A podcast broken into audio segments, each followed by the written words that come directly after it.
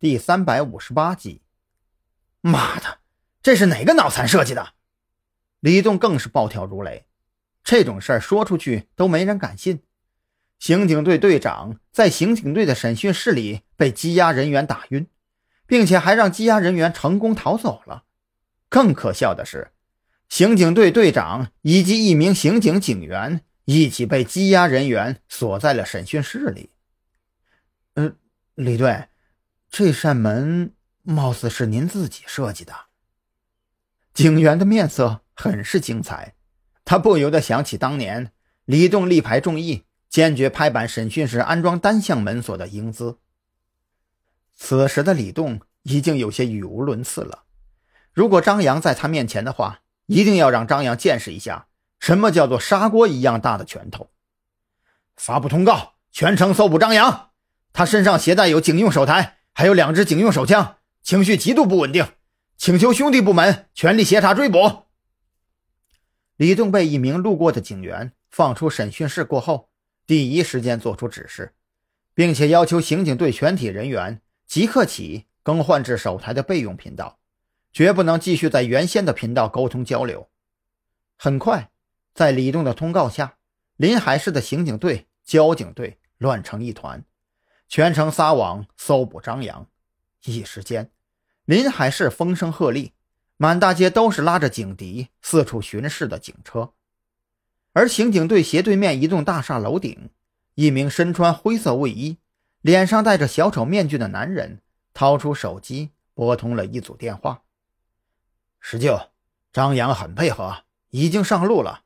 需要我继续跟进吗？很好，你撤回去吧，让鬼童恢复供电所的电路，不要引起警方的注意。你们的任务已经完成了。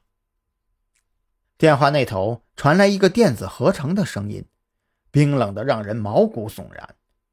而此时，张扬并没有像李栋预测的那样。急着离开临海市市区，正所谓是最危险的地方最安全。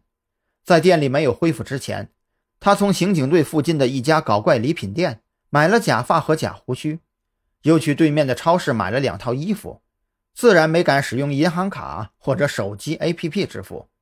买东西的钱来源于一名准备行窃却被张扬凑巧发现的扒手。于是，这名可怜的扒手。不但被修理了一番，身上的全部钱财也被张扬洗劫一空。非常时期行非常之事，张扬可不会愚昧地严守什么规章制度。他很清楚自己眼下的身份，说好听点儿是犯罪嫌疑人，说难听点儿不就是畏罪潜逃的罪犯吗？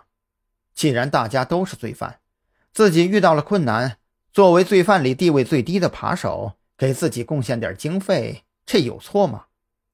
就这样，张扬头戴发套，换了一身运动装，双肩包里装着脱下来的警服，大摇大摆地行走在街头。作为一名警察，张扬非常清楚警方追捕罪犯的方式方法。临海市人口众多，就算是发动全市警力，也不可能将街上的所有人都排查一遍。所以，别看街上来来往往的警车，其实……那都是心理战术，就是想让犯罪分子因为畏惧而露出怯意。只有让犯罪分子受惊逃窜，警方才能利用在临海市各个出入口布置的警力，在最短的时间内将其抓获。也就是说，只要自己不去火车站或者汽车站附近，那就不大可能会有警察拦住自己查验身份证之类的事情发生。